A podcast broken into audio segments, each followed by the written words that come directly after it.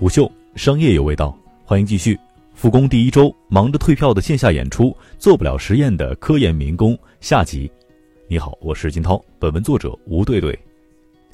对于高校来说，面对面讲课的效果都很难保证，更何况线上课程呢？但哪怕是水土不服，也影响相对有限。一是足够长的暑假可以尽力的弥补；二是没有绝对意义上的升学压力；三是教学并非高校的唯一核心，尤其是在研究生阶段。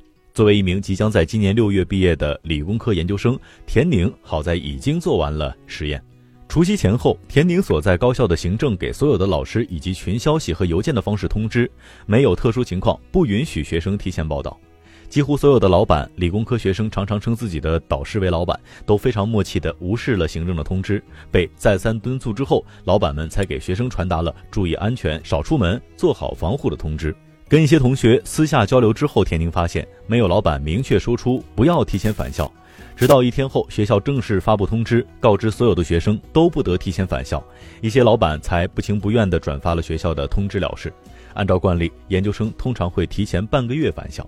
在田宁看来，绝大多数人其实并不会因为这一个月无法返校而延毕，但当老板们不高兴，认为自己失去一个月免费劳动力的时候，就会有人受到影响。这是一个牵一发而动全身的问题。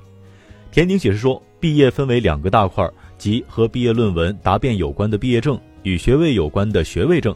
学位一般都是修学分，但是很多学科会有一个在期刊上发表文章的要求。理工科学生通常负责实验内容，挂第一作者，导师负责把关，挂通讯作者。大多数情况是学生写完老师改，然后投稿。疫情影响的主要就是实验这个环节了。首先，文章没有被投递之前，导师会提一些意见让学生修改。如果涉及到实验，会被耽搁。其次，审稿人的意见回来之后，往往也需要补实验，所以也会被耽搁。而投稿一般从投到修改到返回正式接收，顺利的话一到两个月。部分期刊的效率低，周期可能要半年之久。毕业论文也会遇到类似的问题，所以很多的高校都很人性化的延长了提交的时间。客观来说，推迟流程并不意味着会影响毕业。田宁强调，这里有一个但是，对于博士来说，毕业答辩的时间往往是提前的。学位一年四个时间节点，三六九十二月。如果要申请六月份的学位，三月份就要提交论文，然后盲审，大概四月会有结果。通过组织答辩，六月份拿毕业证、学位证，预留的时间还比较充分。但是就是在这里出现的，很多导师就可以以此为理由啊，以疫情为理由去延毕学生，或者强行多留学生在学校几个月到半年的时间。也就是说，程序可以定义，但不可控的最大因素在于导师。比如北大最近发布了三十三条回答，也对实验问题提供了解决方案。同样需要做实验，国企员工陈优乐也陷入了困境。尽管家乡并非重点疫区，但由于封城封路以及高铁停运百分之三十带来的运力困难，陈优乐在二月二号只能够买到二月九号返回上海的车票。领导最开始对于最早九号返回这件事情并不开心，因为返回上海还需要在家隔离几天才能够去公司办公。但很快，陈优乐的最早又被意外延迟了。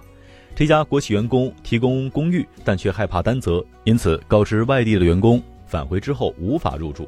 公司行政试图联系酒店，但一时没有正式的结论。陈优乐不敢贸然行动，只能够选择留在家里。正式复工之后，公司发放了内网 VPN，但这对于需要硬件支持的陈优乐所在的组来说，并没有太大的意义。越是临近正式的复工，陈优乐收到的通知就越来越多，但往往是朝令夕改。比如公司先是要求每组三分之一以上的人进公司上班，一天之后，这个数字就变成了一人。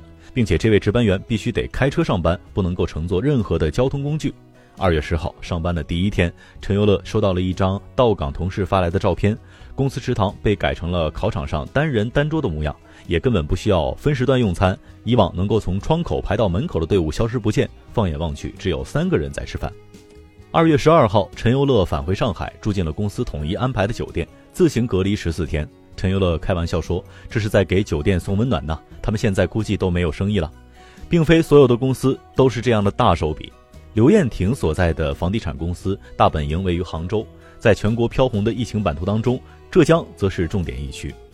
公司要求员工返回，但员工想回也没那么容易。二月六号，刘艳婷收到公司的通知，要求十号返回杭州，在家办公一周到两周，再视情况而定。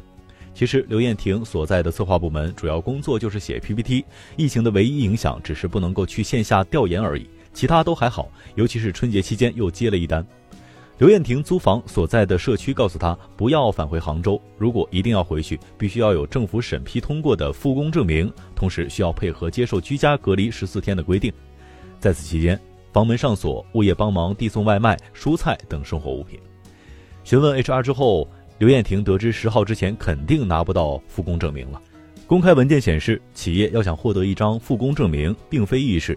截止到二月八号的晚上十二点，杭州市共有两万九千八百一十四家企业提出了申请，最终核准数为一百六十二家，这个比率只有百分之零点五四。